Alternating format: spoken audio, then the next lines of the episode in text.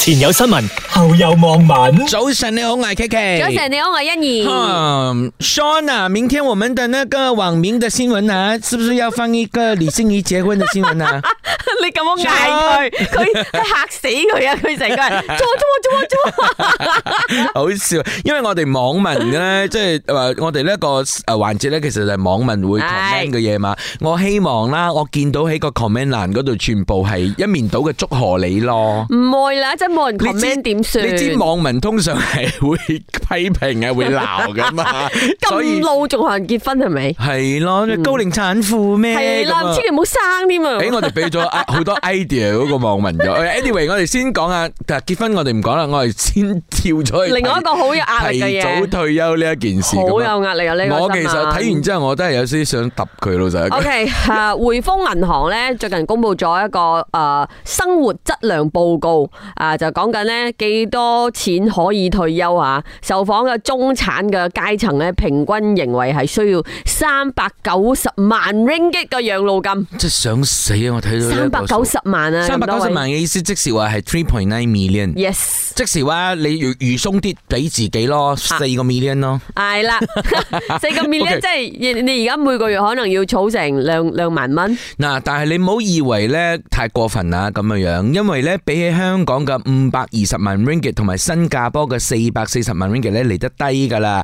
不過咧就高過英國喎，英國咧係三百六十萬 ringgit 啫喎。咁咧，其實有唔同嘅階層誒受訪嘅，咁唔同嘅年齡咧有唔同嘅諗法噶，大家睇下啦係。譬如話千禧一代啦，二十五歲到三十九歲咧就覺得四百八十六萬先可以退休啊。係 X 世代咧就係四十到五十四歲咧就覺得需要四百五十三萬 ringgit，咁嗯去到啊嬰兒潮啦，比較年紀大少少，五十五歲到六十九歲咧就需要二百五十七萬 ringgit，平均嚟講就係三百九十萬啦。係咁啊，其實誒整個誒呢一個所受訪問嘅中產階級人士嚇，咁咧就係係誒誒可以投資呢一個資產咧介於十萬美金同埋呢個二百萬美金之間嘅二百名中產階層人士意思即係話佢哋本身都有 lui，係咪咁係講？因為佢哋可投資嘅資產係介於誒十萬美金到二二百萬美金，佢哋本身好有錢可以投資不。至於好有錢啊！你話十萬美金其實唔多噶啦，如果你以中產階級嚟十講嘅話，啊萬咪一百千萬，誒，十萬係幾多咗啊？誒？誒呃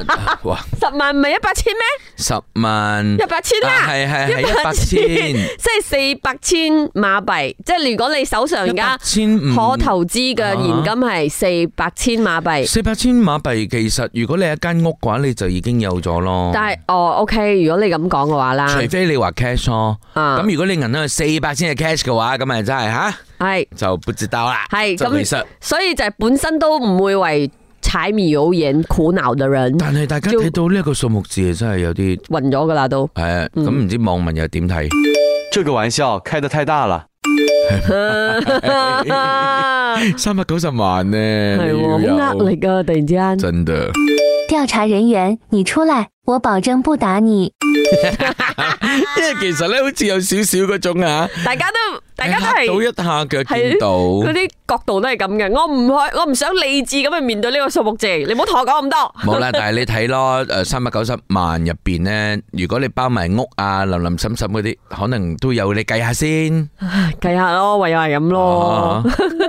前有新聞，後有網民。唉，我真係好緊要，係咪？不知如何是好啊！做咩事？因為我哋咧經好多婚禮上嘅嘢，但係而家我又唔能夠透露咁樣。可以講啦，話掂我都唔係都講咗唔會請唔會擺酒噶嘛。 OK，嘅，遲啲先，遲啲先，遲啲我哋先先講呢個 Airbnb 先。 O、k 因為係有條咁嘅視頻出咗嚟啊，就係講緊咧，誒呃 B and B 喺夜晚嗰陣時咧，即係有個公寓，係咁佢有啲業主喺咧怡保，㗎啊業主咧就誒 s u d d e n u n i 就攞嚟做咗 B and B，嗯但係咧啊保安人員咧，即係當然 management 就唔俾啦，咁保安人員咧就截住嗰啲要入去 B and B 住嗰啲人，係結果咧佢哋就成晚都喺路邊咁等。見到啲租戶咧，其實係學生嚟嘅，咁大啊家又講，哎呦，真係好陰公，啲學生咧夜晚冇地方住，明明誒租租咗噶嘛，咁啊點知咧後來誒即係已經見到一班人咧喺保安嗰度誒等緊咁啦，嗯跟住咧後來又再另外一班又係學生嚟嘅喎，嗯咁其實老實一句啦，咁如果你住嘅嗰個樓啊，誒即係有人咁樣樣，即係成日咁樣，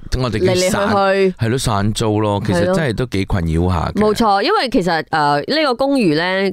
話說啊，佢五月嗰阵时已經發出聲明啦，係就唔俾業主诶以民宿嘅形式出租俾一啲即係嚟嚟去去嘅人啦。冇錯。咁而家咁樣就當係揸正嚟做啦嗯，。因為咧佢哋講咧呢一個住宅咧係被歸類為住宅產權，唔係服務式公寓或者係民宿場所。嗯咁、所以咧就係要管理層咧就話嗱，你敦促啊所有嘅住户啊遵守呢個規則啊。喂，但係咧，其實我想真係好奇啊，security 點樣知道嗰啲係散户而唔係？我知，即係 Resident 呢你唔係你咪住喺嗰度嘅人嚟噶嘛？我知你你点认見得我關先？見，喂，我嘅 condo，我嗰啲 security 家係認得晒所有住户哎呀㗎，好勁㗎。佢哋佢哋仲會知道你係揸乜嘢車，哇係乜嘢號碼嘅添㗎，好勁㗎。哇！呢、個勁啲喎，我以前住嗰度都冇，我而家住嗰度都冇啦。我你只要相信 access 卡咪入得咯。啊啊呀，可能咧，我我屋企咧就不止係嗰啲好緊要 high tech 嗰啲，咁雖然有 access card，啊，咁但係可能未必住户又唔係咁多。哦，咁樣係啊，呢嗰度係的確少人住咁嘅。嗯所以咧就係佢真係認得好勁噶吓，好似我有啲 friend 啊去我屋企啊，佢車亂泊咗係咪？佢知道㗎，嗯，OK， 咁所以诶，睇下大家對於呢一件事係點睇先。真的很烦的，一堆人进出跟我们抢 lift。哦，我試過有一次都係咁啊，即係咧诶 B n B，當然我我住嗰度係真係可以做 B n B 噶吓。啊係咩？我咪我我咪講而家，即係我哦去以前試過去嗰度某個我唔記得邊度一個 condo，誒，即係租咗 B&B，然嗯後我哋等 lift 等咗至少二十分鐘，因為係成啊棟樓都係 B&B 嘅人住。我好清楚知道，係因為咧，我我我曾經即係我怡保都，但係我租嗰個咧係成即係成棟咧係允許咁樣做，啊哇！真係等 lift 等到癲啊！係咪而且咧，你會見到好多人聚集喺 lobby 啦，行出行入啦。其實對於住户嚟講係一個誒困打擾擾嚟嘅。嗯非常不负责任的业主，明知不能出租还是这么做，而且人数众多，应该报警处理才对。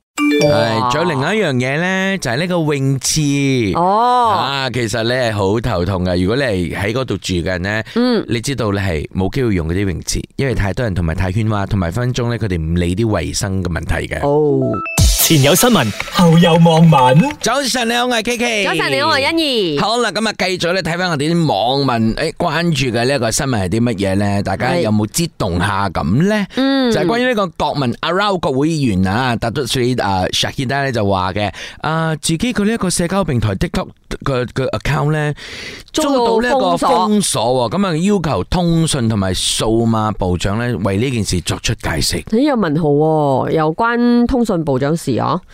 誒唔，通訊部有咁大嘅能耐可以鎖一個人嘅 TikTok platform 咩？唔唔知 道，OK，咁究竟佢係即係佢有嘅，佢自己講噶嘛？咁我哋聽哦下佢講啲咩先。 Uh, Rakyat Malaysia orang muda Sekejap tadi 5 minit yang lalu Menteri Komunikasi Akaun TikTok saya telah pun di-ban InsyaAllah saya akan menggunakan saluran lain Untuk memancarkan uh, pemikiran uh, bebas kita di Parlimen ini Saya harap Menteri Komunikasi tak terlibat ya Tapi tak apa ini, Saya tidak ada masalah 冇啦，佢係佢話诶，希望通訊部長達到呢筆，唔關你事。我覺得嗯，即係佢話用其他途徑咧喺議會中表達我哋嘅諗法咁樣，咁都希望咧佢話诶冇介入其中啊嘛。係咯哦，但係你又辣一辣啊部長咁樣樣，又唔知點樣樣。因為通訊冇，係 係咯咁呢啲 social media 都係關佢事噶嘛，咁啊唔希望唔係你使用權力叫即係類似咁啊，佢如果可以嘅話，咩得早都聽阿部長講咗啦，估係啦，啊係啦部長都話哎呀好唔滿意佢哋嘅嗰啲咁嘅做法哦係喎。咯，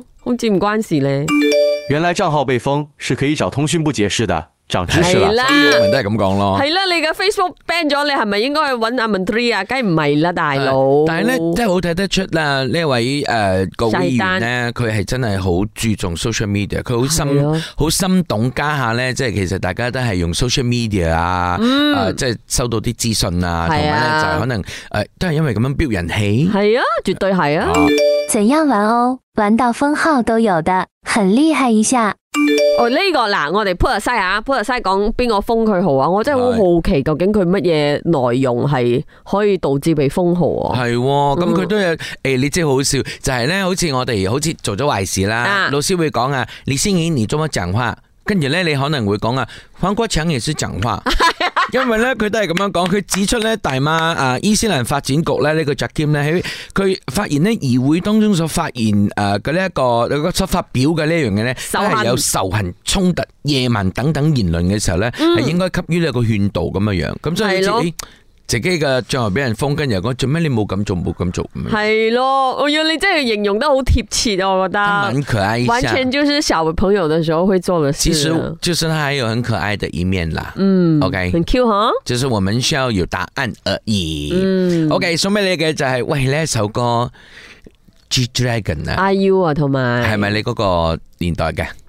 咩年代？你而家仲 hit 緊嘅喂？係啦，所以我講你 young 嘛哦喂。係係前有新聞，後有網民。 早晨你好，我係 K K。早晨你好，我係欣誒，你怡。聽緊係 A F M 嘅呢個哇，同網民有關嘅環節咁嚇。哇！呢、個新聞呢，可能真係引起好多人嘅，你講下共鳴啦，或者意見啦。啊哈話說呢，有位女子佢係一個會計師嚟嘅，但係咧佢老公就同佢講話：，喂，你辭咗份工啦，喺屋企啊照顧家庭啦，咁樣就辭咗份工啦。係但係咧辭咗份工之後咧，佢老公嘅收入咧到而家已經月入過萬，但係每個月即係俾佢五百 ringgit 嘅家用，佢就話啊自己冇乜積蓄嘅喎，完全唔夠使費，咁點算喎？系，佢都有幫老公計一計咁樣，喂，啊佢月入過萬喎，扣晒咧所有啊，包括要供車啊供樓房啊，供诶诶供車供樓啊係啦伙食啊，家庭開銷等等啊，剩翻至少五千蚊啊，佢咧俾佢媽咪咧千五蚊啊，佢先俾我五百蚊啊，搞到我咧就好冇安全感。诶，大哥語氣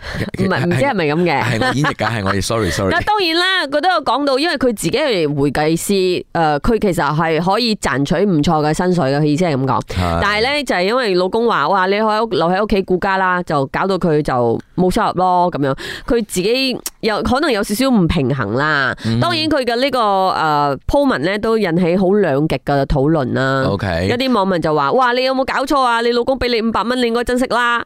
呃誒 OK，我哋唔緊要，我哋等我哋聽聽佢哋講咩。嗯看好内文，不是家用，Nafka 是零用钱的意思。丈夫已经自己给完全部伙食和工期，五百纯粹是给老婆的零花用，我觉得合理啊。不过女人也不要太相信男人的嘴，还是自己赚钱比较实际。系啊，嗱，你系诶女人啦，咁啊都由就嚟结婚啦，係啊咁啊，咁你系点睇啊？嗯我覺得係唔應該擺低自己嘅事業嘅。當然我知道有時一個階段小朋友係真係需要媽媽照顧啦，係但係諗辦法咯，辦法係比問題多嘅，我覺得。因为通常咧，诶、即系家长都系希望陪住自己嘅小朋友长大噶係嘛，啊咁、可能呢位老公都系咁諗咯。但係如果老公醒水啲。即係或者係當然啦，老公梗係辛苦啦，大佬賺多少少，俾多少少，咪冇呢啲事咯。但係咧，又站在男人嘅立場，啊你你你喂，即係已經俾晒所有嘢，呢個係咯五百蚊真係靜待嘅喎，係咯係咯即係食啊住啊乜嘢你都唔使咗，老公都可能係諗可話能車都幫你供埋噶咯，係啊係啊，老公可能。講我啊想買個 PS Five 我都唔捨得啊，我五嚿水就係靜靜俾你啊，你都唔識珍惜，可能都係係咯，咁老公嘅諗法可能就係咁嘅。呀比保姆 c o c o c 还不如自己安慰自己吧，至少老公还给钱，不是给外面的人花。又要咁樣推出去嘅， 一定話好好好過佢有小三啦。嗯，做咩一定要咁樣比較嘅？系咯，即系诶呢个一根本就唔應該嘅嘢嚟噶嘛。哦係不過五啦百蚊啦，喂，俾你咁樣自己自由買嘢五百蚊，跟住 let's say 你都要儲下㗎。嗯完全唔夠，五百蚊我俾你儲二百，你有三百蚊去去買下嘢，望夠下咁嗯唔樣。嗯夠，完全唔夠。但係你成日咪話㗎咁樣诶，每個月花幾百蚊去買嘢，其實係 O K 嘛。係啊，但係都係唔夠咯。有時我哋同啲 friend 去飲下茶啊，食下嘢啊，咁樣唔夠喎，老公，啊，唔俾多啲啊。 係咯，好好咁樣商討下啦。前有新聞，後有網民。